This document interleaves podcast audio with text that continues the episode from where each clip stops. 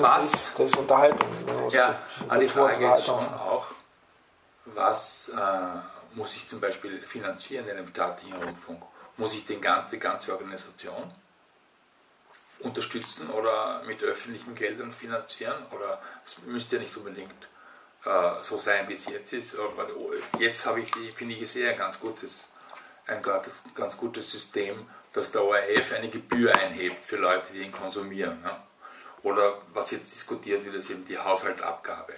Da kommt genug herein ja? und es ist nicht direkt vom Staat finanziert. Und muss der ORF alle, wie sagen auch das ganze Unterhaltungsprogramm damit finanzieren? Das, sind- das sind so Fragen, da gibt es eine ganze Menge Möglichkeiten. Ich könnte ja den Unterhaltungsteil mit Werbung füttern und den Nachrichtenteil, den Informationsteil finanzieren durch die Gebühren. Wäre eine Möglichkeit. Ja, aber das, der Unterhaltung ist ja auch Teil des Auftrags, nicht? Also, ja. Ja. Er hat ja irgendwie so fünf Aufträge, der ORF und das Informieren und so weiter, aber Unterhaltung ist eben auch einer. Bildungsauftrag ist auch da. Ja, aber die Unterhaltung ist eben auch. Deshalb finanziert er eben auch Serien und so weiter, das für die Unterhaltung nicht. Na gut, also wird auf alle Fälle ein spannendes Thema. Das heißt, wir werden auf alle Fälle mehr machen. Also ich habe da in meinem, auf meinem Spickzettel war dann Demokratie äh, als Bauherr war der letzte Punkt von den sechs vorgeschlagenen. Ja. Aber dann sollte man immer noch was machen zur Bauordnung. Ja, klar, Ja. das war jetzt ein Thema, was man nochmal gesondert Ja. diskutieren muss, weil das konnte man das nicht in der Breite, weil es doch komplexer ist und, ähm, und dass man auch ein bisschen weiß, was der Architekt, wenn der Architekt zu seinem Gebäude kommt, was eigentlich mal entscheiden, was da für Prozesse eigentlich davor ablaufen. Nicht?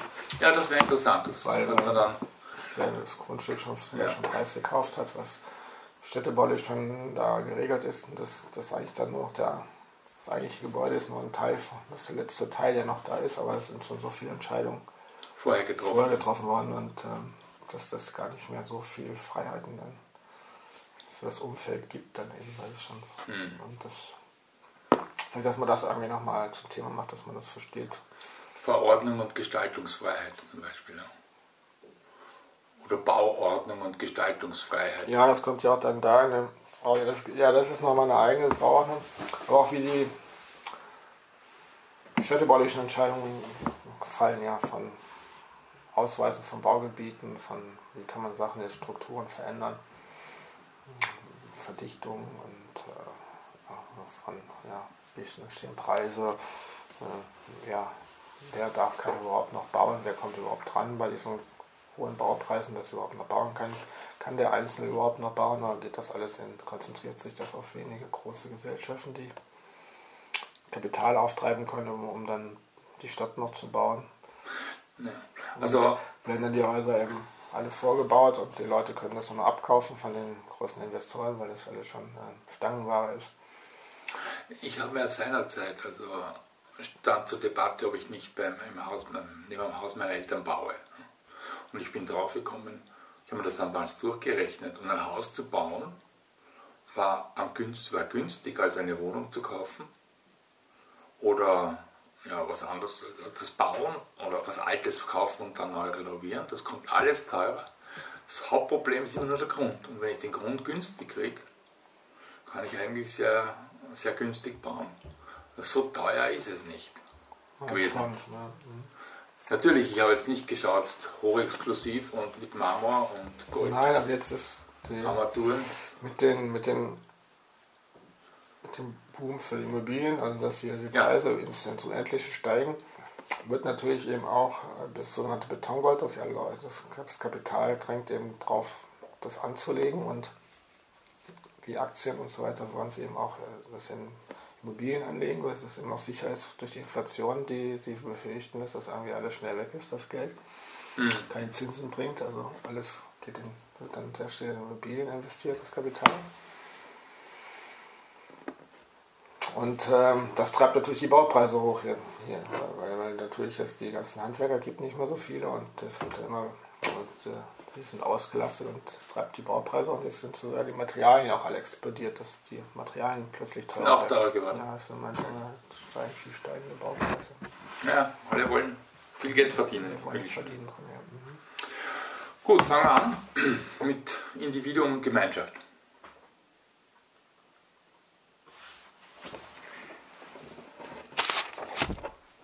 Individuelle Ansprüche und Gemeinschaft sind oft schwer unter einen Hut zu bekommen. Was kann die Architektur dazu beitragen? Die Architektur hat hier die Rolle des Vermittlers. Sie hat auf der einen Seite das Individuum zu stärken, dass es sich zu Hause fühlen kann, dass es sich an ihrem Ort dass es sich an seinem Ort einrichten kann, dass es das Gefühl von Heimat und Geborgenheit hat, aber dass sie auch so organisiert ist, dass es Möglichkeiten gibt, Nachbarschaft zu schaffen, Nachbarschaft zu erleben, mit seinem Umfeld Kontakt aufzunehmen. Das ist die sogenannte urbane Durchmischung, die wir so hoch schätzen und jetzt auch wieder ähm, nach einem Zwischendiskurs äh, aus den 20er Jahren, als man die moderne Stadt äh, bauen wollte, verkehrsgerecht und aufteilen wollte in Wohnen, Arbeiten, Verkehr und Freizeit, als man gemerkt hat, dass man die Stadt nicht zerlegen kann bis in die 60er Jahre und wir jetzt gemerkt haben, was eigentlich urbane Qualität ist, wie komplex sie ist. Ähm, müssen wir auf diese halböffentlichen Bereiche uns sehr stark konzentrieren. Das fängt im Städtebau an, aber es geht auch dann weiter bis ins Haus. Und wie steht mein Haus zum nächsten Haus? Wie steht mein Haus in Verbindung mit der Natur, mit der Landschaft? All das verbindet das Individuum mit seiner Umgebung und das Individuum mit der Gemeinschaft. Mhm. Das hat sich ja jetzt interessanterweise durch die Corona-Krise sehr geäußert. Viele Leute haben plötzlich davon gesprochen, dass sie sich in einer Stadt allein und isoliert fühlen. Ne? Andererseits wieder, ich weiß das ja aus meiner Erfahrung mit Studenten, die vom Land kommen, die sagen, es ist genau das Vorzug der Stadt, dass sie mehr Anonymität zulässt. Ne? Als zum Beispiel das Leben im Dorf, wo der jeder Nachbar beim Fenster hineinschaut und zuschaut, was gerade los ist. Ne? Was hat sich da verändert? Das zeigt einfach, dass Stadt, so wie wir sie verstehen hier in Europa, Vielfalt ist. Es drückt Vielfalt aus. Wir alle zusammen sind die Stadt. Und je vielfältiger wir sind, umso vielfältiger ist unser Stadtleben, unsere Stadtkultur, sind die Stadtviertel, ähm, weil wir alle sozusagen gemeinsam die Stadt bilden. Ähm, ich bin ein Verfechter davon, dass es in einer Stadt viele Wohnformen gibt. Ich bin dafür, dass wir noch die noch erweitern, weil ich glaube, es gibt einen Bedarf, weil die klassische Familie sich immer stärker auflöst und wir hier neue Gemeinschaften gründen können oder Möglichkeit geben sollen in der Architektur, damit sie sich gründen können. Alt hilft jung. Ähm, mehrere Generationen zusammen, gewisse Interessen kommen zusammen. Es gibt Leute, die wollen wieder Gärten betreiben, die wollen wieder ähm, vielleicht gemeinsam was, was herstellen möchten, gemeinsam was bauen.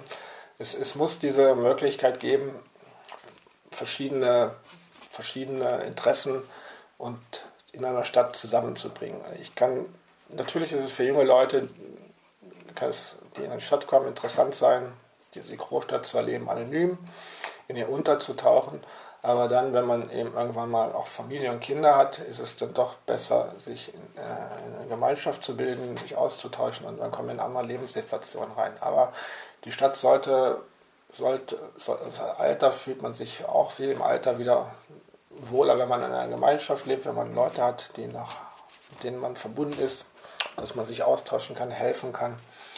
Ähm, also ich finde, die Stadt sollte viel mehr Vielfalt bieten oder sollte weiter an, der, an ihrer Vielfalt arbeiten, anstatt auf genormte, normierte Produkte zu setzen, mhm. die wir sehr oft im genossenschaftlichen Wohnbau erleben, aber auch im, im privatfinanz frei finanzierten, die sehr viel standardisierte Produkte anbieten, die meiner Meinung nach nicht das abbilden, was unsere Gesellschaft eigentlich ist und was sie, wie sie sich gerade entwickelt. Ja. Wir haben leider über 50 Prozent Single-Haushalte in Wien, was, mir, was mich nachdenklich macht. Und ich glaube, hier könnte man durch neue Wohnformen erheblich mehr Leute zusammenbringen. Hm. Es, es, gibt jetzt rund um Wien gibt es ja diesen Speckgürtel. Und also sind dann Speckgürtel sind also Orte oder Bezirke, wo viele kleine Häuser mit Gärten zum Beispiel stehen, Einfamilienhäuser mit Gärten. Ne? Und das wird wegen der rasanten Zersiedelung sehr kritisch gesehen. Wir haben darüber schon gesprochen. Ja? Ne? Aber äh, weil es so ausgeprägt ist, ist das vielleicht genau die richtige Form, wie sich individuelles Wohnen und Gemeinschaft vereinbaren lassen. Es bilden sich dann so Nachbarschaftsvereine und so weiter. Man hat eventuell ein Clubhaus mit Grillgarten und so.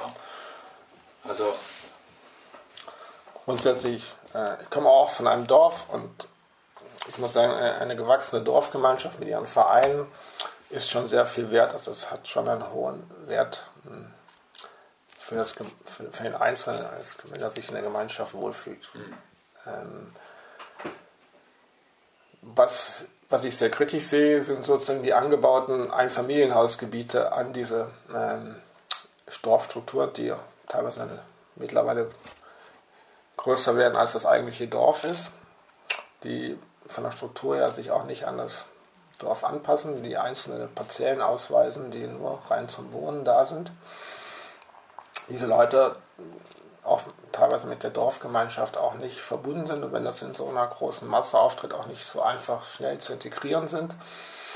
Ähm, und es kommt dann doch für mich auch oft vom Gefühl dort zur Vereinzelung eben durch diese Einfamilienhaussiedlung um diese Dorfkerne herum, ähm, die die Gemeinde wieder braucht, um sich zu refinanzieren, was wir in einem anderen Podcast gerne diskutieren können nach dieses Modell. Ähm, ich finde diese Zersiedlung, äh, diese Form von Zersiedlung finde ich, würde ich sehr kritisch sehen. Es ist nicht der Weg, äh, Einfamilienhausgebiete weiter auszuweisen. Ich sehe es aber auch, auch kritisch, die viel, einige Tendenzen in der Stadt selber, eben, wo eben das Credo ist, nachverdichten, um den Flächenbedarf, äh, die Stadt, aus, die Stadt noch kompakter zu machen. Da muss man sehr vorsichtig sein, ähm, dass man da ähm, den richtigen Maßstab erwischt, dass man nicht äh, sich die Probleme der nächsten zehn Jahre baut, wenn man zu optimistisch ist, wie sehr man Wohnsiedlungen verdichten kann. Also da hm, ist schon ein großes Maß Vorausschau und äh, menschliches Denken äh, notwendig, um hier den richtigen Maßstab für Verdichtung zu finden. Und ja, wir, wir, müssen, dann, wir, müssen da dazwischen den, den, richtigen Weg, den goldenen Weg finden, zwischen sinnvollen Verdichten, äh, Siedlungen bilden, wo sich Nachbarschaften einstellen können. Es hat was mit Größe zu tun. Ab einer gewissen Größe geht das nicht mehr mit äh, so bis 4.000, 5.000 Leute kann das noch so eine Struktur sein, ein Quartier, was sich noch irgendwie austauscht, aber darüber hinaus verliert man, dann wird das abstrakter. Aber wir müssen solche Quartiere schaffen, erstmal, die, die, die untereinander sich verbinden können, wo Nachbarschaft entsteht, wo Gemeinschaft entstehen kann. Es muss darin wieder kleinere Einheiten, Untereinheiten geben, die, die sich besser kennenlernen, bis zur Hausgemeinschaft eben. Und daran müssen wir eben arbeiten, dass wir diese Strukturen äh, sowohl in der Architektur im Haus als auch dann eben auch im Umfeld neu definieren. Ja, in Wien gibt es ja sowas eigentlich schon, nämlich das Grätzl. Ja, also das ist ein Stadtteil innerhalb eines Bezirkes ja, oder wie andere Leute sagen, das Dorf in der Stadt. Äh, wie könnte man solche modernen Grätzl in der Stadtentwicklungsgebieten umsetzen? Ja, eigentlich sage ich immer, Wien kann sich glücklich schätzen, dass es ja hm, tolle Vorbilder hat, wie urbanes Leben äh, funktionieren kann, weil ich denke, der erste bis neunte Bezirk ähm, hier eben hervorragende Beispiele von, von diesen Kretzeln gibt, aber auch darüber hinaus. Äh, in den, in umliegenden, äh, über den Gürtel hinaus gibt es auch wunderschöne Beispiele von funktionierenden Nachbarschaften von Kretzeln, von urbanen Vierteln. Mm, also man hat hier glaube ich, erstmal das Glück, dass man funktionierende Viertel hat, Kretzel hat und äh, was, wir können daraus lernen, nicht? Man kann, man kann das alles jetzt neu machen und zerlegen, aber man kann es vielleicht eben auch ähm, in direkter Linie davon lernen. Ähm, wichtig ist nochmal die, das Überlagern von, von den Gründerzeitvierteln zwischen einer Erdgeschoss Gewerbe- und Handelszone mit Geschäften oder Gewerbebetrieben, darüber eben äh, Büros, Büros noch wie Mezzanin ja. und so und im ersten Obergeschoss das bürgerliche Leben der, und dann drüber nochmal die, die, die Leute, die nicht so viel Einkommen hatten und sozusagen auch noch in der Stadt leben mussten, wollten und so möchten. Ähm, und sozusagen, dass man verschiedene Bevölkerungsschichten, verschiedene Aktivitäten zusammengefasst hat. Das, glaube ich, ist, ist, ist, eben diese Komplexität, die wir auch im modernen Städtebau wieder erreichen müssen. Jetzt mhm. gerade auch wieder, äh, weil Sie das ansprechen, jetzt müssen wir zurückkommen auf Ihre Frage. Entschuldigung, dass ich da ein bisschen ausgeholt habe. Ähm, die, die Pandemie, äh, die Corona-Pandemie, die uns jetzt wieder sozusagen das, das Homeoffice äh, ähm, sagen wir, erstmal aufgezwungen hat, aber vielleicht dann eben auch in dieser Situation auch gewisse Vorteile uns aufgezeigt hat, dass wir dann mehr Zeit für, für unser Umfeld, für unsere Familie, für unsere Gemeinschaft hatten, weil wir viel weniger Wege hatten, weil wir vieles auch online als, als äh, erledigen konnten und nicht äh, Flüge und Reisen buchen mussten oder eben auch einen weiten Weg ins Büro machen mussten, dass man doch einige Arbeiten doch schon im Homeoffice erledigen kann. Es hat uns aber auch gezeigt, dass unsere Wohnungen oft nicht dafür ausgerichtet sind, dass sie den Platzbedarf gar nicht haben, dass dann zwei, ein, drei Leute noch gleichzeitig arbeiten dort online und Gespräche führen, die Kinder und so, dass wir da eben auch jetzt äh, in der Architektur äh, Strukturen, also Räume äh, schaffen sollten, um sowas zu ermöglichen, wenn das der Bedarf jetzt da ist und man gesehen hat, dass das auch funktionieren kann. Man muss es eben dann nur organisieren, ob es das in der Wohnung ist oder im Haus ist oder in der Straße ist, aber sozusagen wieder arbeiten und äh, wohnen auch wieder, hm, dass es möglich ist, wieder zusammenzufügen, haben wir jetzt gesehen. Das ist auch teilweise durch die neuen Medien möglich. Das haben wir jetzt schnell lernen müssen. Ähm, und ich glaube, das gibt uns auch wieder neue Möglichkeiten, Arbeiten und Wohnen und mehr Zeit für uns dafür, äh, die wir sparen, äh, durch viele Verkehrswege, die wir täglich hatten, eingespart haben, dass wieder das auch Lebensqualität gibt für uns. Ja, ja. Also wenn ich mir zum Beispiel Kretzel vorstelle, ja, dann ist das eben irgendwo äh, ein netter Stadtteil mit nicht allzu großen Gassen, mit eben der, wie Sie vorhin gesagt haben, der, der nötigen Infrastruktur, aber der auch eine gewisse Geborgenheit bietet, zum Beispiel Kaffeehäuser und so. Oder ich finde so wichtig ein Platz mit Sitzgelegenheiten, Bäumen, einem Brunnen. Solche Plätze gibt es ja in Wien eigentlich nicht so viele. Aber man könnte das doch eben in den, in, in das, bei der Stadtentwicklung mehr berücksichtigen und mehr machen, oder nicht? Ja, also in meiner Karriere habe ich immer nur erlebt, wie schwer es ist, einen, meinen Platz zu entwerfen, war ja, aber dann einen, einen Platz belebt zu machen, dass er wirklich angenommen worden ist von der Bevölkerung, war schwierig. Also das hat, das hat sich, haben sich die Architekten schwer getan, das so zu gestalten. Ist meine Erfahrung, aus meiner Berufserfahrung. Hm, ja, da, da, müssen, da könnten wir dran arbeiten. Es, es geht ja, es geht um das direkte Umfeld, wie ich die Häuser sozusagen zueinander stelle, dass ich da einen, ja. einen, einen, angenehmen Raum habe, dass, dass eben dieses, es ist nicht nur, dass ich äh, eine Wohnung schaffe für den Menschen, sondern ich gehe doch, das Gebäude ist gleichzeitig auch Außenraum. Es ist, äh, es kann die Verbindung mit der Natur haben, es kann eine Natur, Verbindung mit einem Platz haben. Ähm, da gibt es, äh, das ist beides wichtig, sozusagen einmal um Kommunikation mit der Nachbarschaft, aber auch das Gefühl zu haben, man ist Teil der Natur und Landschaft. Diese Verbundenheit ist, ist für mich essentiell. Man kann die Menschen nicht von der Natur entkoppeln und nur in einem, auf einen Hinter- oder nur an der Wand schauen lassen oder auf, auf, auf, andere. Also es muss auch immer wieder der Bezug zum, zur, zur Natur, zur Außenwelt mhm. da sein. Und äh, es muss trotzdem die Wohnung Rückzugsort sein, aber es muss auch immer der Austausch mit mit der Natur sein, mit Licht und Wetter und die Jahreszeiten. Das ist alles ganz wichtig. Die, Aber es ist schwer, so einen Platz zu gestalten, sagen Sie. Ich habe es erlebt, also ich würde es gerne jetzt mal, ich würde es gerne machen und ich traue mir es auch zu, das zu schaffen. Aber ich habe es erlebt in, der, in, meiner Berufspraxis, dass mh, mm, immer wieder Pläne gab, auch, auch, auch erlebt habe, wie Plätze gestaltet wurden, aber die dann eben leer geblieben sind, nicht angenommen worden. Wahrscheinlich sind sie zu abstrakt, vielleicht das heißt, hat das gewisse Verdichtung. Ähm, also da müssen wir, müssen wir auch lernen, mh, mm, angenehme Plätze äh, zu, zu machen. Wie, wie, wie, kann, wie funktioniert ein Platz? Ähm, welche Angebote kann es auf dem Platz geben? Angefangen von, ja, ist, ja mit Bäumen umstanden. Ja, ist, es, ist es ein Marktplatz? Ist es ein Spielplatz? Ist es ähm, ein Freizeitplatz? Ist es äh, ein, ein man essen kann. Äh, aber es kann auch sich überlagern über den Tag, dass es verschiedene Funktionen ja. hat. Also ich finde, in südlichen Städten findet man sie zuhauf, diese Plätze.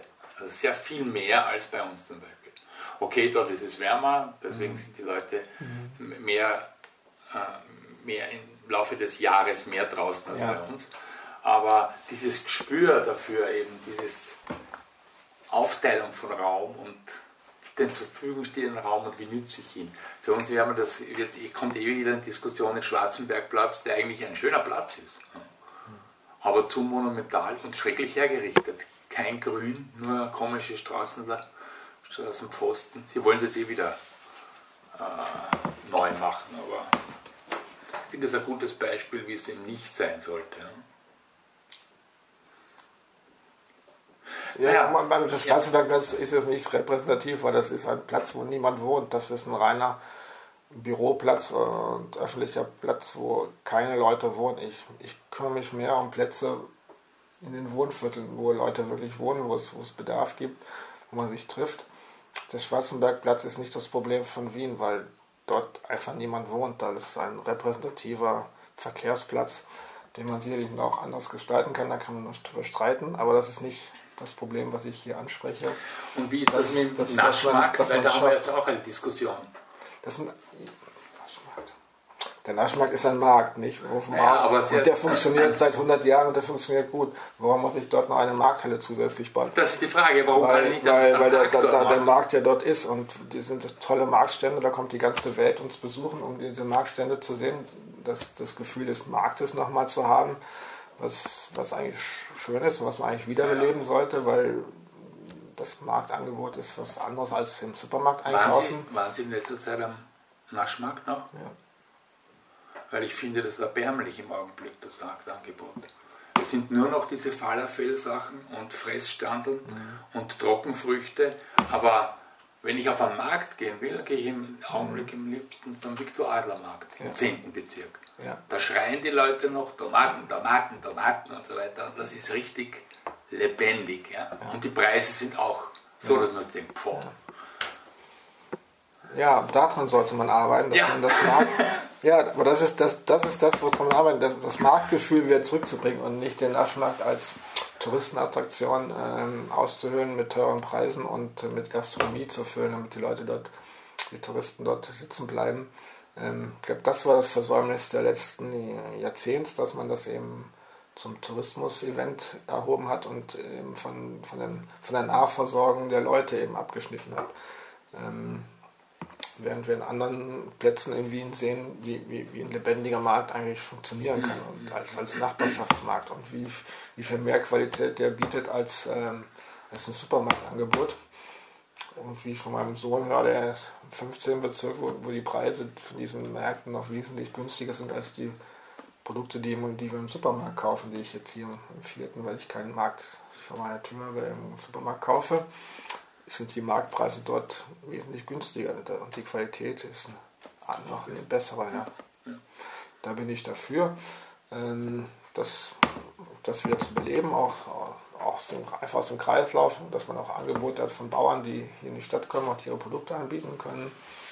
Einfach das, das, das ist auch schon eine Sache, die Nachbarschaft fördert, Urbanität fördert, wenn es wieder Märkte gibt, aber, mhm. aber nicht äh, künstlich große Markthallen bauen, die als Attraktion, gerade zwischen dem fünften und sechsten Bezirk, dass der sicherlich ein Defizit hat an Grünflächen, könnte man, wenn man schon was da verbessern möchte und Parkplätze endlich wegnimmt, dann eher das, was davon dann schreibt, dass man die Leute, für die Anwohner da äh, Grünbereiche hat, wo sie Freizeit und Erholung haben. Nicht? Und ja. kann es auch Angebote noch geben, aber trotzdem, glaube ich, im Vordergrund steht da eher der, der Grünbereich mit Freizeit und Erholung. Nicht? Ja, ich möchte nochmal zurückkommen, Sie haben gerade vorhin erwähnt, die Gründerzeithäuser. Ja?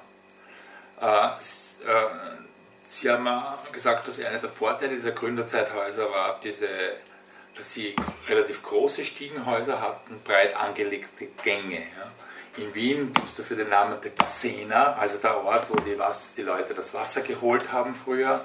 Und das war ein Kommunikationszentrum. Dafür gab es kein Fernsehen, kein Radio, kein Internet. Also waren diese Plätze wirklich wesentlich für die Kommunikation, weil es wenig Information von außen gegeben hat. Wie müsste heutzutage in einem modernen Haus in Ihrer Meinung nach so eine Bassena ausschauen? Hm. Meiner Meinung nach äh, sind in, in den letzten Jahrzehnten sozusagen die, die wichtigen halböffentlichen Flächen, die sozusagen zwischen dem privaten Bereich der Wohnung und dem öffentlichen Bereich, den wir jetzt gerade besprochen haben, den Plätzen, den Straßen, ja. das, was dazwischen liegt. Ja. Diese halböffentlichen Bereiche um das Haus, äh, im Haus, wenn nicht, die sind vernachlässigt worden und minimiert worden. Ähm, das Stiegenhaus wurde zum Fluchttreppenhaus, hat die Brandschutzanforderungen eingehalten, wurde minimiert.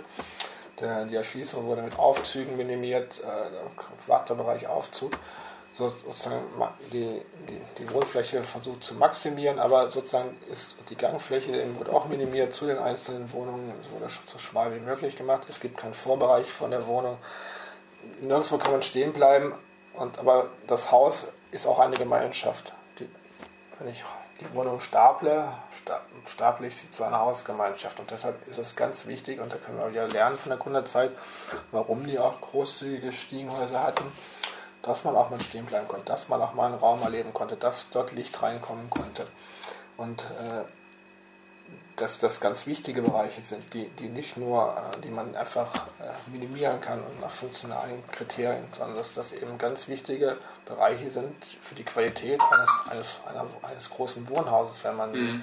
Geschosswohnungsbau anbietet und sagt, das ist städtisch, man kann nicht jeder kann in seinem eigenen Haus leben, aber dann muss man schauen, dass in den Geschosswohnungsbauten, dass, dass man auch die Möglichkeit Gemeinschaft zu, zu werden und eben auch ähm, diese halböffentlichen Bereiche im Haus ausbaut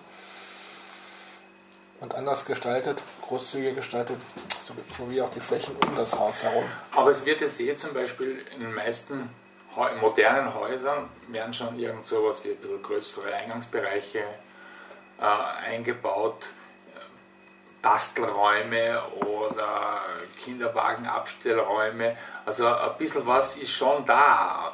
Reicht das aus? Das reicht in Ihren Augen offenbar nicht aus, oder?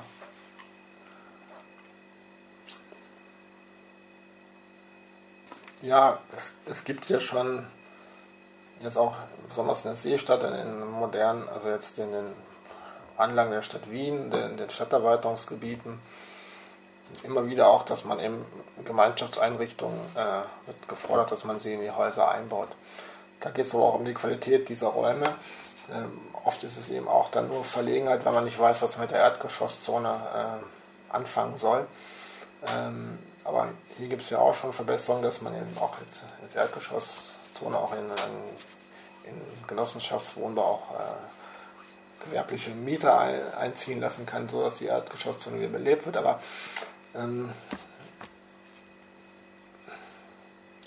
es geht einfach um den täglichen Kontakt. Natürlich sind diese Räume ganz nett äh, und gut, dass es sie gibt. Man kann auch Werkstätten für die, für die Leute einrichten, dass sie sich beschäftigen können. Man, früher hat man eben Kleingärten gegeben, äh, damit sie am Wochenende was zu, zu beschäftigen haben. Also das alles macht auch schon Sinn, aber ich glaube, der, das tägliche, dass sozusagen wir wegkommen müssen mit dem Auto, äh, abends oder morgens aus der Tiefgarage raus, mit dem Lift runter in die Tiefgarage, mit dem Auto raus, zur Arbeit in die Bürogarage, in den Lift zum Arbeitsplatz, mit dem Lift wieder runter und abends ins Auto und wieder am Supermarkt angehalten, äh, am Verteilerkreis und dann äh, in die Tiefgarage wieder rein und den Aufzug wieder in die Wohnung. Das ist ein Modell, was, glaube ich, nicht mehr funktioniert. Ich glaube, das müssen wir einfach einsehen, dass wir das nicht wollen. Und da müssen wir sehen, wie wir dran arbeiten. Da muss nicht jedes Haus eine Tiefgarage haben, da sparen wir schon mal viel Geld. Das kann also vielleicht das Auto mal ein bisschen wegstehen von. Es kann andere Möglichkeiten geben, nachher ähm, dann zum Auto zu kommen. Ähm, gibt's, äh, und, aber dass es sozusagen auf dem Weg schon mal Kontakte gibt mit dem Umfeld, dass, dass man Begegnungen hat und äh, vor allen Dingen auch im Haus, dass man den, den täglichen Kontakt einfach hat mit seinen mit seinen, wenn es nur ein Grüß Gott ist, aber den Nachbarn, den man kennt, den fürchtet man nicht. Man kann sagen, das ist vielleicht ein bisschen ein eigenartiger Mensch, aber der ist halt so, aber, aber man fürchtet sich nicht vor ihm. Der, mit dem ich nicht geredet habe, den ich nicht kenne, nicht wirklich nur von hinten gesehen habe, wie er mal seine Wohnungstür zugeschlagen hat, vor dem fürchte ich mich eher, weil ich nicht, nicht einschätzen kann, was. Aber das, das alles ist eben müssen wir noch verbessern, dass sozusagen das Miteinander in der Gemeinschaft wieder funktioniert und dass man eben auch mal beim Nachbar um Ei fragen kann, ohne sich zu genieren. Das ist richtig. Okay.